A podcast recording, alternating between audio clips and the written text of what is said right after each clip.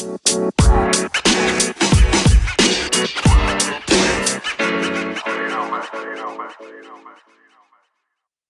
¿Qué onda, Raza? ¿Cómo andamos? Estamos aquí ya de regreso en Cristian Conca. Nos habíamos tomado algunas semanas, unos meses, porque pues traemos varios proyectos interesantes que espero hayan estado revisando.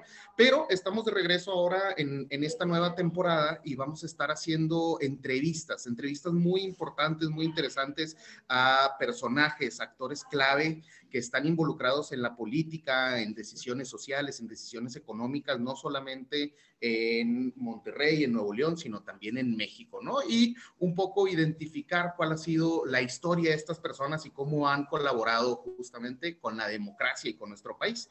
Y para estrenar esta temporada tenemos una invitadísima especial, una muy buena amiga también que colabora este, en el municipio de San Pedro García García. Nos conocemos afortunadamente de hace algunos meses con estos proyectos que traemos actualmente. Ahora invitamos a Venecia Guzmán, justamente, que ella es politóloga de la Universidad de Texas, es regidora en San Pedro Garza García, de las regidoras más jóvenes de San Pedro Garza García, justamente al momento de ser electa a sus 24 años, y antes de ser regidora, también desarrolló algunos proyectos políticos y sociales. ¿Cómo estás, Venecia? Muy buenas tardes. ¿Cómo estás, Cristian? Muy bien, muy contenta de estar aquí contigo. Oye, no, hombre, al contrario, muy agradecido de que te tomas unos minutitos nada más para que nos platiques un poco, ahora sí, de cuál ha sido tu carrera, cuál ha sido tu enfoque profesional y sobre todo cómo has colaborado para poder construir una mejor ciudad, un, mejor Nuevo León y un mejor México para todas y todos. Eh, primero que nada, para que podamos tener ahora sí una claridad base. ¿Qué hace una regidora en San Pedro Garza García? Cuéntanos cuál es tu chamba este, y un poquito también de, cómo has logrado impactar hasta el momento.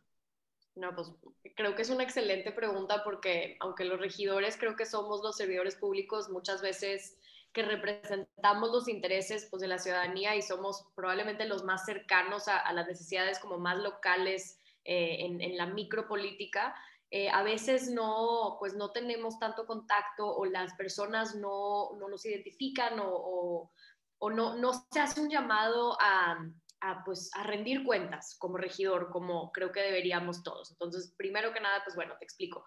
Los regidores somos parte del cabildo, que formalmente es conocido como el Republicano Ayuntamiento, y pues básicamente este es un cuerpo colegiado que es la máxima autoridad municipal. Entonces, si alguien tiene una queja de que el presidente municipal, el alcalde o, la alcaldesa gastó mucho en un proyecto, ¿quiénes resulta que aprueban el presupuesto? Los regidores. Si alguien tiene una queja de que algo falló en el municipio, hay regidores que están dándole seguimiento a cualquier tema, a seguridad, a derechos humanos, a servicios públicos, medio ambiente, desarrollo económico, todas esas comisiones existen eh, y se forman por parte de los regidores. Los regidores básicamente lo que hacemos, funcionamos como un consejo. Eh, entonces nuestro enfoque es desde proponer nuevas soluciones, nuevas políticas públicas, eh, hasta también estar asegurándonos que se rinda cuentas desde la presidencia municipal y todo, toda la parte ejecutiva del municipio, ¿no? Entonces, pues los regidores, la verdad es que estamos aquí para servir, para servirle a la ciudadanía, nosotros también fuimos electos y pues como tal somos y debemos de representar los intereses de la ciudadanía que, pues nos, dio la, pues, la, confianza con su voto al elegirnos. Entonces, para que, pues para que sepan y también podamos empezar a alzar la voz con los regidores, que te digo, creo que falta ahí ponerles un poco más la lupa. Totalmente. Y justamente esto que, mencionas se me hace muy interesante y nada más para destacarlo, ¿no? Y que quede claro. Entonces, el ayuntamiento está por encima del alcalde. Así es. El ayuntamiento, todos juntos, son, son la autoridad máxima por encima del alcalde. Después del alcalde ya está toda la parte como ejecutiva del municipio, que son los secretarios y todo, pero sí, los regidores somos parte del cabildo, que es, pues es, es la máxima autoridad. Súper. Y ahora dame un, ejemplo, platícame un poquito, Venecia, de cómo te toca a ti incidir directamente en estas problemáticas. Nos platicas que, bueno, justamente se trabajan como en comisiones, ¿no? Así muy similar a un congreso, ¿no? Dicen, ah, pues uno de desarrollo urbano, la comisión de seguridad o la comisión de este, derechos humanos, etcétera, ¿no? Entonces, como yo como ciudadano, ¿no? O sea, digo, oye, ¿sabes qué? Pues tengo, quiero, quiero hacer un proyecto en mi colonia, quiero hacer un proyecto para poner un parque en mi colonia. Ahí como yo llego contigo como un, ciudadano, este, digo, no vivimos el mismo municipio, pero si yo fuera San Petrino y llego contigo, oye, Venecia, ¿cómo podemos hacer esto? ¿Tú cómo dices y cómo ayudas a que esto se haga realidad? Mira, eh, bueno, primero que nada, el, cómo llegas con los regidores es bien importante y creo que ahí los municipios deberían de hacer una mucho mejor chamba de explicar qué son, quién, qué hacen, dónde están y en qué comisión presiden, porque así es como funcionamos, ¿no? Entonces cada regidor está un poco más metido en temas en estas comisiones, como bien dices. Yo desde que inicié he traído un proyecto de cabildo abierto que, hemos, que estamos a punto de publicar para que cada persona cada ciudadano, seas uno de San Pedro, ¿verdad? Te puedas meter eh, a la página y puedas ver por regidor cuáles son sus temas, qué iniciativas ha, pasado, en qué comisiones colabora, qué, cuáles comisiones preside y cómo contactarlo desde oficial, o sea, los, los medios oficiales y también por redes sociales, que ya sabemos que ahorita todo el mundo pues estamos muy activos ahí.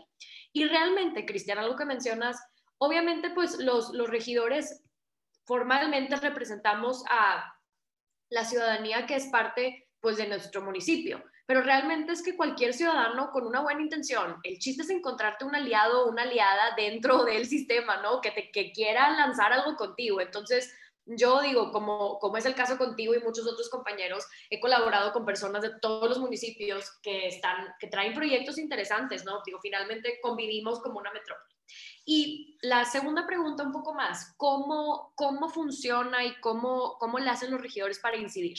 Te voy a dar, por ejemplo, en el ejemplo de la Comisión de Desarrollo Urbano. Esa es la más, esa es la más como, o sea, es un procedimiento más sencillo, porque básicamente lo que hacemos ahí es dar permisos de uso de suelo, de, de edificación, de construcción, de todo esto, ¿no? Entonces, entonces este, es, este es un tipo de comisión que es muy, pues es muy técnica y es como, es, es nada más un temita que es desarrollo urbano, ¿no? Te voy a dar el ejemplo de, por ejemplo, la Comisión de Seguridad, que también eh, muy orgullosamente formo parte de esa, eh, porque la verdad es que para mí la seguridad, haciéndola ciudadana, seguridad desde, desde las intervenciones y construcción comunitaria, es, eh, pues ha sido un gran enfoque mío.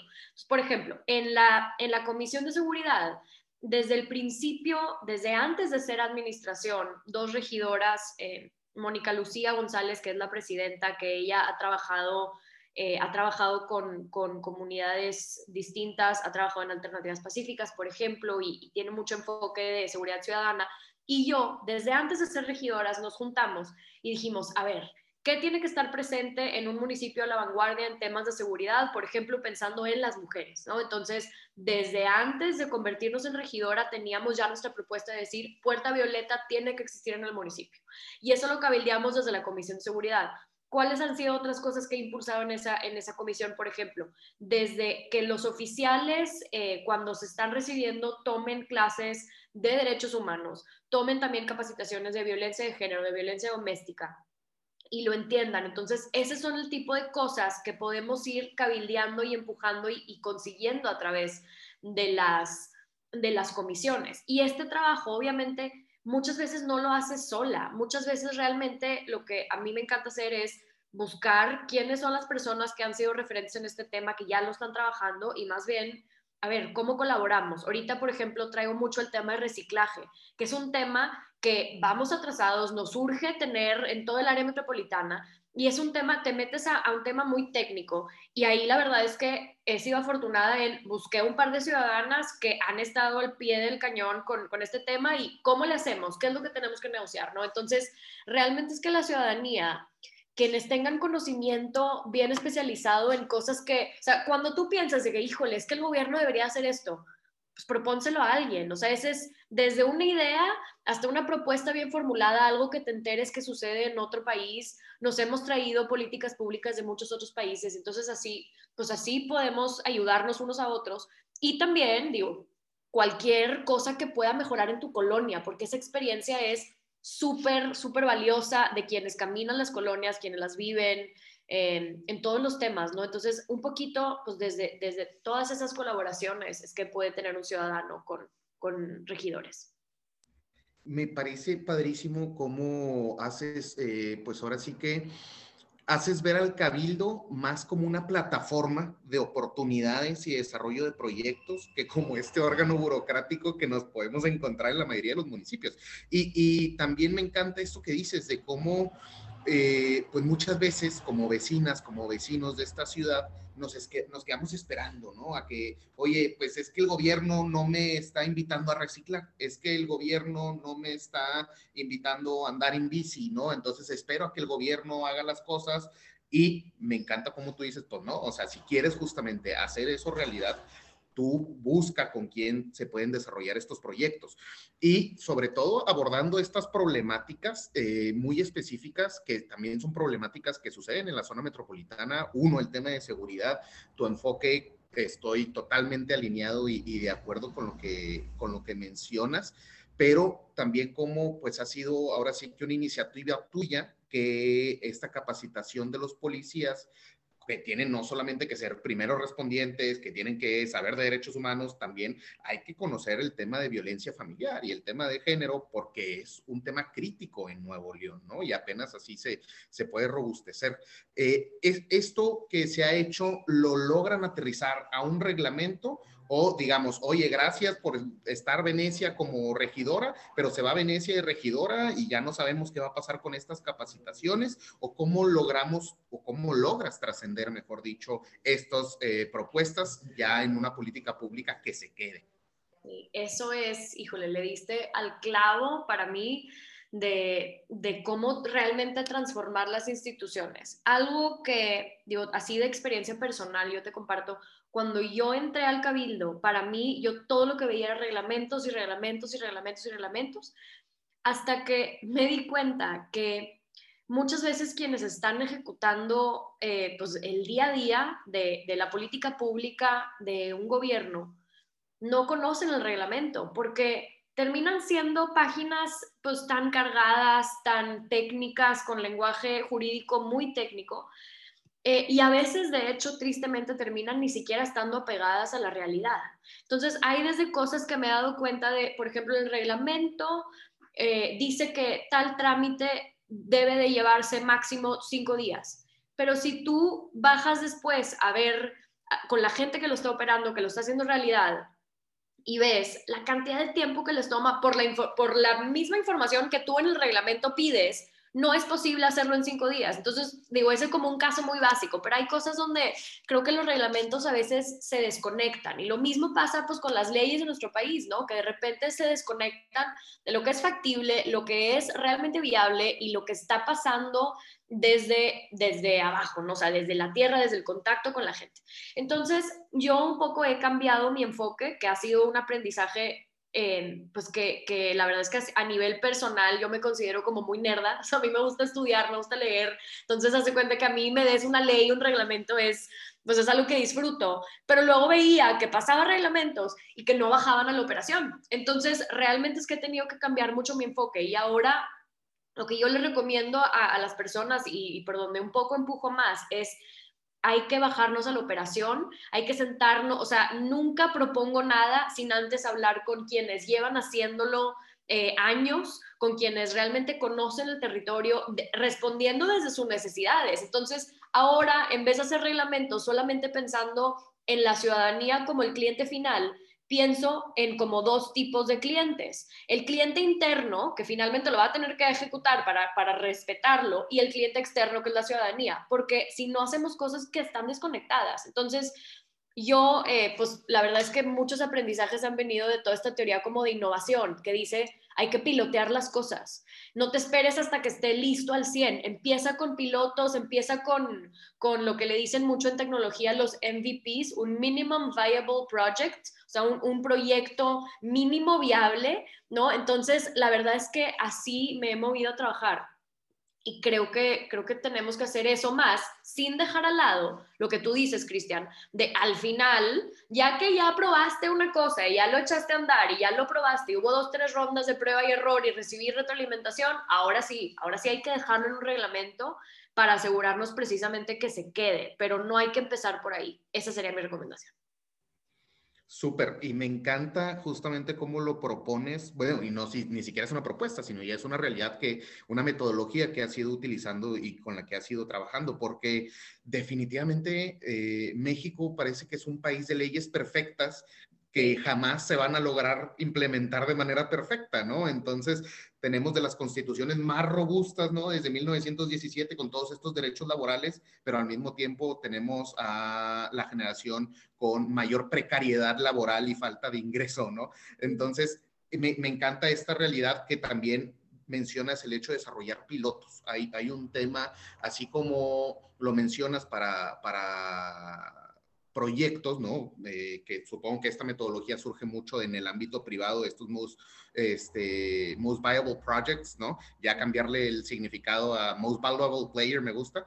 Este, y hay una metodología que se impulsa mucho por parte de la Premio Nobel de Economía, que es esta Esther Duflo, bueno, la anterior justamente, que lo que dice es hagamos economía experimental, ¿no? No esperemos a tener estas políticas públicas enormes con toda su planeación y, y todo su diagnóstico, hagamos pilotos para que podamos encontrar si esto realmente funciona o no y de esta manera tener un, mejor incrementalismo. Y justamente con, esto en mente de, de, las nuevas políticas que hay que aplicar, este, ¿cómo ha sido para ti tu experiencia desde regidora en una primera administración municipal independiente en San Pedro Garza García, que pues no podemos ignorar la historia panista, que ha sido la joya de la corona del PAN, era la joya de la corona del PAN por décadas, ¿no? Y ahora vemos una administración que, que si bien surge o tiene, tiene un contexto ah, algo similar al, al, del PAN, que no se puede negar,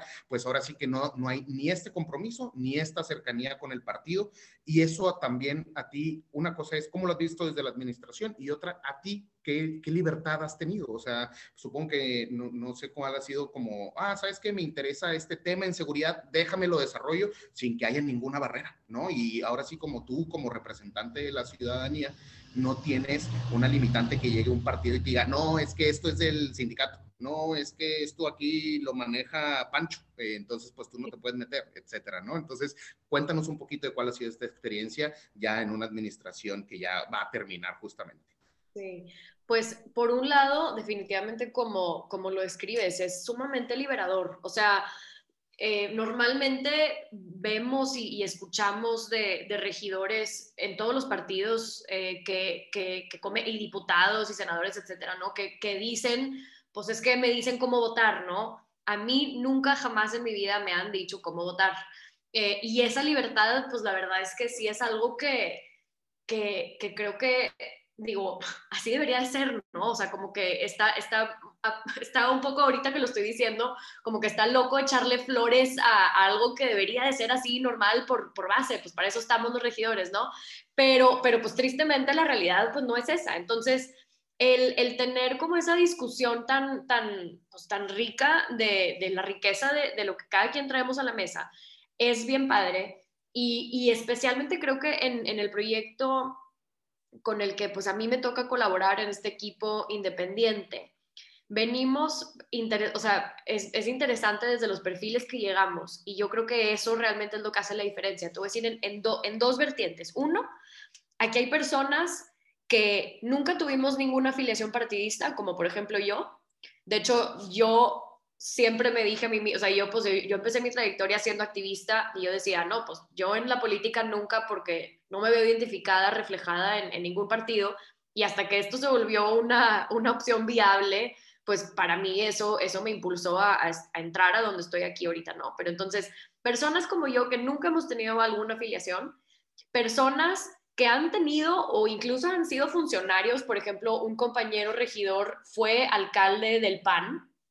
Eh, también tenemos personas que han sido priistas, que han sido de MC, de Nueva Alianza, de mil y un partidos que han, que han impulsado partidos y luego se han salido cuando han visto pues que que termina siendo cooptado por otras fuerzas, ¿no? O que termina no representando intereses. Entonces, en cuanto a opiniones y trayectorias, la verdad es que es un grupo sumamente variado que a mí si me hubieras preguntado, yo creo que hace tres años antes de colaborar con ellos, te hubiera dicho, no, hombre, no, nunca en mi vida no hay ningún priista o ningún panista que me pueda enseñar nada, con, tipo no, o sea, una polarización absoluta. Y después de convivir con muchos y, conocerlos y colaborar de cerca, digo, ex, ex partidistas, ¿verdad? Pero hay gente muy valiosa en todos lados, que creo que, creo que como que quienes se han logrado salir y están buscando otra cosa, pues está, está interesante el perfil que traen. Y luego, por otra parte, creo que otra cosa que también nos distingue mucho es, mira, la verdad es que, como lo mencionaste, pues bueno, el PAN ha sido, fue la, la joya de la corona de, del, PAN eh, San Pedro. San Pedro ha sido esta joya de la corona para, el partido. Eh, estuvieron en poder más de 30, más de 30 años y el municipio es sumamente panista. Hasta en el 2018 que, que, ganamos nosotros como independientes, el resto de las votaciones, diputado local, senador, etcétera, ganó el PAN. O sea, el municipio sigue siendo bastante panista, pero, pero ya van viendo cosas donde pues el PAN no ha representado algunos intereses en algunos momentos, etcétera. Entonces, pues vamos cambiando. Pero total, quienes nos sumamos a este proyecto, lo hicimos de una manera, número uno, 100% voluntaria y número dos, por puro amor al arte, porque amor al arte y amor a la democracia, ¿no? Porque no había nada prometido, no había, no había de esos pactos que normalmente escuchas de, de súmate a mi proyecto y te doy, ni desde una regiduría. Yo me sumé al proyecto y trabajé en el proyecto porque me convencía, porque conocía a Miguel Treviño, que era el alcalde, no lo conocía desde antes, lo escuché y dije, ah, aquí hay una visión compartida, va, y ya mucho después platicamos y, me invitó a formar parte de su planilla, pero no, nunca hubo conmigo ni con nadie un, tema de una promesa, de nada. Y para serte muy sincera, quizás no el resto de mis compañeros, pero yo siempre pensé que íbamos a perder. Para mí, la campaña pasada era, era un experimento y se lo he dicho muchas veces a Miguel y nos reímos, pero eso creo que también cambia a quienes decidimos entrarle, porque decidimos entrarle sin nada de por medio, sin nada de compromisos, sin nada que estábamos esperando recibir. Simple y sencillamente trabajar como locos, sin sueldo, a todo lo que da por muchos meses, ¿verdad? Para hacer este proyecto realidad. Y pues quienes le entran a eso es porque porque estamos enamorados con la causa y queremos cambiar el mundo, ¿no? Entonces, como que eso ha sido, eso ha sido algo que creo que nos identifica mucho como equipo y, que pues ha marcado quienes estamos aquí. Entonces, en ese sentido, sí hay una libertad muy grande, una colaboración de equipo muy grande y muy intensa. Las cosas donde diría que son, por ejemplo, negativas, eh, ser una administración independiente es pues el hecho de que si bien estás muy acompañado internamente, pues externamente estás solo. Y hay muchas cosas donde, siendo un municipio, pues dependes desde temas presupuestales, ¿verdad? Del Congreso local y también a nivel federal. Y pues nosotros no tenemos contactos, amigos, eh, ¿verdad? Nadie. Y, y, pues a veces sí te quedas un poquito, pues solo, en, en el sentido de hay, hay muchas iniciativas que tienen que pasar por el Congreso. Y ahí pues entran, entran pues intereses partidistas contrarios a los nuestros, ¿no? Entonces, pues ahí, ahí siempre estamos nosotros pues más del lado de, pues de, tenemos todos de perder, pero hemos sabido pues bueno, cómo navegar, cómo, cómo hacer las cosas bien eh, y cómo pues sí, seguir adelante, sin, em, aunque sea con esto. Pero sí, prefiero la libertad por encima de esto absolutamente. Totalmente, como dicen, prefiero morir de pie que vivir arrodillado, ¿no? Este, y pues justamente en este mismo tema, y platicando sobre todo con, ahora sí con la idea de la dificultad que ha sido también ser, ser pionero, ser punta de lanza eh, en, en, la administración, al ser una administración independiente, definitivamente el enfoque de Miguel Treviño ha, roto esquemas. ¿Y por qué? Porque se está yendo a lo que históricamente se había dejado de lado, ¿no? El tema de espacios públicos, el tema de la recuperación de, la priorización del peatón, el, tema de los parques, que parece que ya nadie le interesa los parques, ¿no? Pero es algo muy, muy de, la zona metropolitana de Monterrey, ¿no? E, este nivel de cochismo, de dependencia del automóvil. Y llega Miguel Treviño y dice, ya no más a la ciudad con más carros que hay en el país, al municipio con más carros en el país per cápita, les dice, ¿saben qué? Ya no más carros, vamos a hacer banquetas, vamos a hacer espacios públicos, vamos a hacer parques. ¿Cómo se ha logrado esto? O sea, eh, eh, ¿cómo se ha logrado convencer la ciudadanía de que es el camino y también, pues, cómo se ha aguantado esta crítica de la misma ciudadanía? En algún momento me acuerdo algún regidor este, priista en otra administración, cuando Mauricio Fernández, creo que era el alcalde, y fue el que empezó con esto de San Pedro de Pinta, ¿no? Que al inicio fue como una política pública muy padre eh, y, decía, no, no, no, a mí ni me interesa, yo ni voy a los domingos a ese lugar, etcétera, ¿no? Entonces parecía que esta era como la mentalidad de, de muchas generaciones, pero llega Miguel Treviño y nos enseña que no solo es posible imaginarlo, es posible construirlo. ¿Cómo se ha logrado esto, Inicia? Híjole, eh, digo, primero que nada, creo que como lo mencionaste también, es un tema muy generacional Em, y es un tema que creo que, creo que hasta nosotros mismos nos, nos ha costado el, el, irlo trabajando paso a paso, porque te entra, eh, te entra como un miedo de repente de, de, pues, de implementar tantas cosas que, que, termine ni siquiera por un tema electoral, ¿verdad? O sea, hay un tema electoral obviamente pues de, de querer continuar el proyecto para seguir transformando, pero yo me refiero más allá que eso. Hay una responsabilidad bien grande que se siente cuando estás implementando proyectos, em, por ejemplo, de movilidad, con los que estoy 100% sumada en mi agenda, pero pienso, imagínate, no sé, cerrar un carril en Alfonso Reyes para, para bicicletas, por ejemplo, algo así. Pues de hecho, falló una política de ciclovías fuerte que se había diseñado para todo San Pedro y se habían hecho carriles exclusivos y atrás los fielders. Exacto. Y justo lo que pasó esa vez, creo que es pues, se implementó y no hubo, no hubo apropiación de la ciudadanía. Entonces, dos segundos después lo tumban y la gente está bien contenta. Entonces yo entro seis años después de que, de que esto sucede y desde las primeras, ¿verdad? Lo que, o sea, mi corazón me dice, otra vez, ándale, cierra la calle, queremos bicis, no queremos carros. Y luego me hago un poquito hacia atrás y digo, híjole, si lo volvemos a hacer y otra vez no es apropiado por la comunidad, lo van a volver a tumbar una segunda vez y ya no va a haber tercera, porque ya no va a haber alcalde o alcaldesa que diga, órale, va, le entro a las bicis, ¿no? Entonces, eso ha sido para mí a nivel personal, digo, que te comparto y nos conocemos de círculos activistas, para mí eso ha sido como esa, para mí es la carga de, de responsabilidad que me toca ahora con mi cachucha de servidora pública porque tengo que estar pensando en, que las cosas duren a largo plazo. Eh, entonces, para mí sí, este tipo de, pues este tipo de cálculos son los que estás haciendo todo el tiempo de cómo le hacemos para que esto dure y para que la ciudadanía se lo apropie. Gracias, la verdad es que, pues no sé, al, cambio cultural que hemos, hemos visto en la ciudad, a, los propios colectivos en temas de movilidad, en este tema que pues es, un tema, ¿verdad?, en todo el área metropolitana. Eh, la verdad es que mínimo a mí y, obviamente a mí, pues con el sesgo de que soy una regidora que claramente mi agenda va en temas progresistas, eh, en temas medioambientalistas y, pues además de que soy la más joven del cabildo, la verdad es que a mí la mayoría de la gente que me habla de estos temas es queremos más infraestructura para bicis, o sea, quienes me cabildean a mí, a mí me toca, eh, pues a mí me toca que la mayoría de la ciudadanía que a mí me toca que me cabildee, pues está súper sumada con esta agenda y súper a favor de decir cómo colaboramos, qué hacemos, cómo te ayudamos a hacer la agenda, ¿no? Entonces, pues desde mil y un mesas de trabajo con, colectivos locales, con activistas, con ciudadanos, con, peatones, con personas que se mueven en bicis, con también colectivos de, personas con discapacidades, etcétera. O sea, realmente es que hay una vida, una vida ciudadana muy, muy, pues de una, una vida de, de mucha participación ciudadana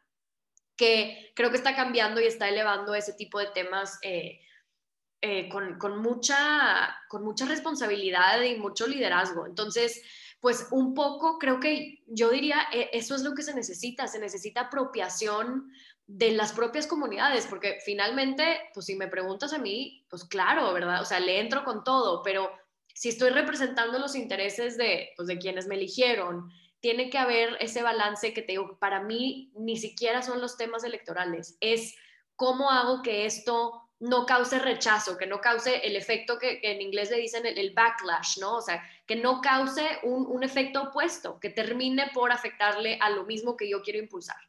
Y pues en ese sentido, te digo, la ciudadanía es la clave. Súper, sí, porque incluso ha habido muchos temas muy polémicos. Me tocó ver eh, justamente la defensa de Miguel Treviño por los baños públicos, ¿no? En el parque.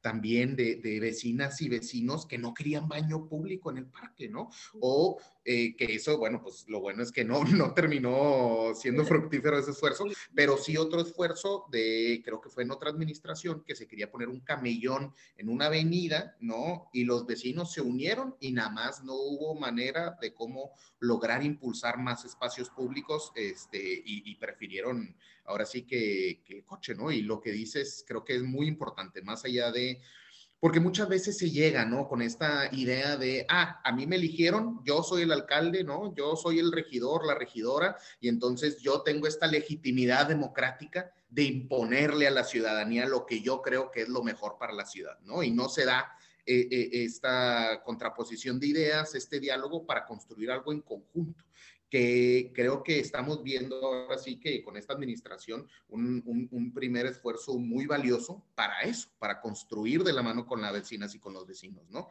Este, y un poco también en esta misma línea, ¿cómo ves este cambio de, de paradigma generacional, este mayor involucramiento por parte de las nuevas generaciones y sobre todo, cómo ves el espacio de, de las mujeres, sobre todo tú como mujer joven en, en la política? Hay representación, hay paridad, el camino está iniciando. Eh, ¿qué, es lo que ves justamente en esta, al menos en esta siguiente elección, por ejemplo, ¿no? Y en, otros ayuntamientos. Sí. Em, digo, primero en el tema generacional, yo sí siempre me quedo con ganas de ver más participación de las juventudes. La verdad es que creo que somos quienes más, por ejemplo, analizamos y estamos pensando y estamos quejándonos. Eh, y no, no lo digo como un tema de, no, es que los jóvenes no se meten, nada más se quejan, no, cero es, es ese sentimiento que de repente escuchamos, ¿verdad?, de los adultos. Creo que es que el sistema nos ha fallado y que hemos visto cómo falla, ¿no? Entonces, el entramos todavía con más resistencia, con menos confianza, con menos espíritu de colaboración y es totalmente válido y legítimo y entiendo por qué, entiendo por qué estamos así, ¿no? Pero sí creo que pues es, es, es la responsabilidad del, gobierno estar, no puedes pedir participación ciudadana de quienes han sido demográficas que, que han sido pues no tomadas en cuenta, no puedes pedir participación ciudadana si tú no primero te tomas la, la, responsabilidad de abrir las puertas de distintos, o sea, de crear distintos mecanismos para que participen y para que realmente sean una parte activa. Entonces, pues desde ese sentido, creo que cuando hablamos de jóvenes, cuando hablamos de mujeres, etcétera, o sea, siempre entiendo por qué eh, hay comunidades que han sido menos participativas. Y, otra vez, nuevamente, yo quiero apuntar el dedo y responsabilizar a las mismas instituciones por no crear las, las condiciones eh, pues que han sido las idóneas para que estas personas participen. Entonces, si nos vamos otra vez, pues bueno, al, caso de las mujeres, hay paridad, pues bueno, vemos todavía, em, vemos que en los municipios realmente no, no hay paridad en los gabinetes. San Pedro es el único donde hay, hay de hecho, más mujeres que hombres. Eh, en, el cabildo sí, porque el cabildo sí por ley ahora ya es paritario, entonces los cabildos sí son paritarios, pero después de eso, pues quienes hacen la chamba, ejecutan la chamba en cada secretaría, todos los municipios tienen, creo que el municipio, después de San, en San Pedro tenemos ocho mujeres y siete hombres, y el siguiente municipio después de esto me parece que tiene solamente a dos mujeres. La mayoría de los municipios, de hecho, no tienen ninguna. Y, por ejemplo, si nos damos al gabinete a nivel estatal, solamente hay una mujer en el gabinete de nuestro gobernador Jaime Rodríguez el Bronco. Claro, o sea, te, te cumplo con la ley, michas y michas, pero en lo otro sigo poniendo a, puro vato, ¿no? Sí, sí. Y, y, bueno, y luego, si vemos, o sea, aunque veamos estos, estos casos donde sí se cumple la ley, por ejemplo, en el Congreso, ¿verdad? O sea, en el, nuestro Congreso actual de Nuevo León es un Congreso por primera vez paritario, corrígeme Cristian, mayormente de mujeres, de hecho. Sí, y así es. Hemos visto que muchas veces los temas como quiera siguen sin trascender. ¿Por qué? Porque pues de fondo no ha cambiado el sistema. O sea, digo que, que es algo que, que, no es culpa de las leyes de paridad, ¿verdad? O sea, es, es, es, un cambio institucional que se tiene que dar a través de los años, pero todavía vemos que entonces muchas veces casos que, que, conozco de pues, mujeres que le entran a la política, pero porque más bien el esposo le dona dinero a tal partido y entonces pues le dieron el espacio a la mujer por ponerla ahí, pero realmente no son los perfiles que, que están preparados, que son capaces, ¿verdad? Y, y hay muchos, hay muchos perfiles de mujeres altamente capaces en tronas, ¿verdad? Pero pues a veces esos mismos perfiles son los mismos que en la política, pues no son bienvenidos, ¿verdad? Porque a las instituciones de, de mucho arraigo no les gusta que las cuestiones. Eh, no, no les gusta pues que las confrontes. Entonces, en ese sentido, pues sigue, sigue estando como el, desbalance, ¿verdad? Para las mujeres y para quienes vienen de un contexto activista en general, ¿no? Em, pero sí, creo, creo, que seguimos trabajando en, en, ese camino, creo que ha habido grandes avances, pero para mí, pues otra vez, son estos avances que hagas las leyes que hagas, o sea, la ley tiene que ir caminando a la par y la ley tiene que estar a la vanguardia en este tema. O sea, sí creo que es, es, es una obligación y una responsabilidad del gobierno estar como fomentando la participación política, por ejemplo, de las mujeres, pero finalmente es algo que para que realmente dure y perdure y, sean los cambios de fondo, pues la ciudadanía tiene que cambiar, porque finalmente pues nuestra política es un reflejo de quién somos como ciudadanía, ¿no? Entonces tenemos que nosotros también como ciudadanos, como amigos, como hermanos, como papás, como lo que tú quieras, o sea, como miembros de, nuestra vida personal, tomarnos el tema de equidad en todas sus vertientes pues más en serio y estar impulsándonos eh, a nivel comunitario para pues con eso estar cambiando también la cultura que finalmente pues es lo que va a lograr esto. Claro, no, y me encanta cómo lo pones. O sea, pues sí, salen igual. Otra vez nos, nos, vamos al problema de la implementación, ¿no? Leyes muy bonitas y miren, ya tenemos paridad y ya 50% mujeres, 50% hombres. Pero no viene acompañado con herramientas que ayuden a esa implementación, ¿no? Entonces, pues sí, tenemos el Congreso más paritario, pero pues también tenemos el Estado siendo uno de los top en violencia familiar y en feminicidios, ¿no? Entonces... Discriminación, número uno en discriminación. En discriminación, sí, claro, que acaba también de salir los resultados, ¿no? De, de que somos el, la entidad que más discrimina también por temas socioeconómicos. Este, y ya, para no quitarte más tiempo, Venecia, ¿qué sigue? Vienen ahorita elecciones, lo sabemos, sabemos que estamos en un periodo de, de veda, ¿no? No se puede hablar como tal de la elección, pero sí eh, podemos platicar de para ti, ahora sí, qué, qué, es lo que te gustaría hacer, cuáles son los temas que te gustaría seguir impulsando y al menos cómo te imaginas seguir impulsando esos temas. Sí. Eh, para mí, bueno, mi, mi agenda realmente se centra en tres temas, en derechos humanos, justicia social y transparencia proactiva. En todas las vertientes, que, o sea, para mí dentro de esos tres temas englobo cosas también como equidad de género, como medio ambiente, ¿no? Porque el medio ambiente y la equidad de género también son temas de justicia, también temas pues, socioeconómicos, etc. O sea, todo, todo lo englobo en esos tres temas. Y mm, realmente, digo, bueno, como te conté ahorita, yo no me veía en el servicio público, creo que llegué aquí por, pues, por el esfuerzo de muchas otras personas también eh, y por y por creer en una causa eh, pues un poco romántica en su momento, ¿verdad? Y, y la verdad es que al entrar eh, y convertirme en servidora pública, absolutamente creo que encontré encontré lo que, lo que no sé, no, no, no creo en el destino, tu, tu vocación, tu vocación, tu llamado. Uno este es, o sea, me hace demasiado feliz todos los días levantarme y pensar en, cómo puedo aportar y seguir aportando construyendo en estos temas de la mano de la ciudadanía. Entonces, ¿en dónde me veo en el futuro? Definitivamente me sigo viendo en el servicio público, porque sí creo que a veces, o sea, pensamos en transformar un país y, dejamos de lado al gobierno y el gobierno necesita gente buena que le entre porque nadie le quiere entrar. Entonces después ve, porque es un desgaste y es difícil y es a nivel emocional, híjole, es, es un desgaste absoluto, pero, pero pues aquí es donde las cosas se transforman, ¿no? Entonces sí creo que tenemos la responsabilidad de hacerlo, o yo mínimo me siento con esa responsabilidad. ¿Y, y qué me veo haciendo en el futuro?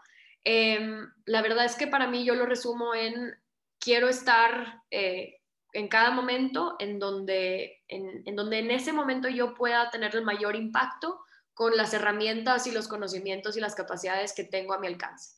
Entonces, pues en ese sentido, pues no sé, ya veré. Eh, por, lo pronto, en este 2021 sigo sumada eh, en este proyecto municipal de San Pedro, porque siempre desde el principio dijimos, este es un proyecto de seis años, eh, hay pues muchas transformaciones que nos quedan pendientes, entonces pues yo me sigo viendo aquí y ya veremos 2024 y, los siguientes, pues dónde, dónde es que puedo servir mejor a mi comunidad, también pues con, con, lo que venga saliendo, ¿no? Por ejemplo, este año pues nos tocó, nos tocó vivir a, todo, pues, a todo el mundo, ¿verdad? Una pandemia global. Entonces, pues no sé, no sé qué necesidades van a surgir a partir de esto y cómo podemos y cómo puedo aportar, entonces pues estaremos viendo pero definitivamente aportando desde acá. Súper, Venecia. Me encanta que, pues como dices, o sea, encontraste tu, tu, llamado, encontraste tu vocación, hasta me puso la piel chinita, este, porque creo que justamente e, este poder que dices para transformar, eh, definitivamente el gobierno es uno de los actores que más lo debe impulsar, pero tradicionalmente es el que menos lo ha impulsado, ¿no? Entonces, para todas las siguientes generaciones, para nuestra generación, es esencial salir a resolver ahora sí que todos estos grandes problemas, como dices que la pandemia, pues es uno de ellos, pero pues igual, o sea, la crisis climática también se viene, entonces, pues nos va a tocar a nosotros, ¿no? No hay más. Sí. No, digo, finalmente creo que la pandemia, digo, a pesar de lo que es y fue solita, pues nos ha confrontado con muchos temas que teníamos pendientes, ¿no? Cambio climático, acceso a, un seguro médico, eh, temas de salud, o sea, ¿verdad? Desde nutrición, ¿verdad? O sea, nos, nos desigualdad económica, ¿no? O sea, nos termina confrontando en este momento de crisis, pues con muchas cosas que nos va a tocar a nuestra generación tenerle que entrar. Entonces, yo sí, sí creo, sí nos veo, te digo, creo que nuestra generación Em, a veces nos siento desesperanzados porque pues, nos ha tocado, nos ha tocado en, nuestro cachito de, la historia democrática que hemos vivido, pues creo que ha sido, la verdad, en su mayoría, así como un, tema desesperanzador.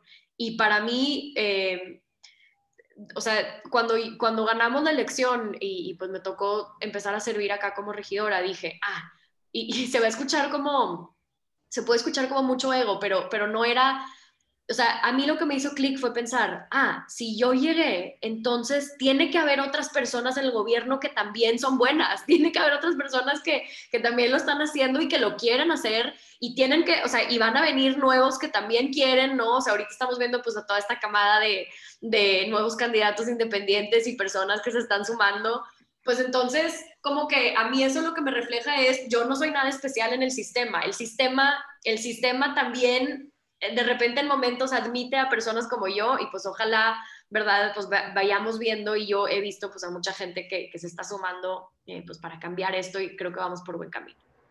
Definitivamente. Ahora sí que hemos pasado de la desesperanza de las grandes problemáticas que tenemos a la esperanza de que te tenemos a ti y a muchas otras personas que buscan representar estas causas este, y sobre todo construir ahora sí que una mejor ciudad para todas y todas las personas. Este, pues muchísimas gracias, Venecia, por tu tiempo. Un placer platicar contigo. A ver si volvemos a platicar tantos temas. A mí me encantaría saber más del el tema de reciclaje, del tema de movilidad en San Pedro, el tema de las banquetas. Creo que hay mucho por platicar, pero este, pues dejamos la invitación abierta para otro momento. Este, y pues muchas gracias de, de veras. Muchas gracias a ti, Cristian. Un gusto. Ándale, pues, seguimos platicando y que sean más las funcionarias como tú, Venecia. Gracias, pues la verdad es que yo feliz con que, con que seamos más en todos lados, ¿verdad? Nos, necesitamos, adentro y afuera del gobierno. Ya quedó. Ánimo, nos vemos. Gracias.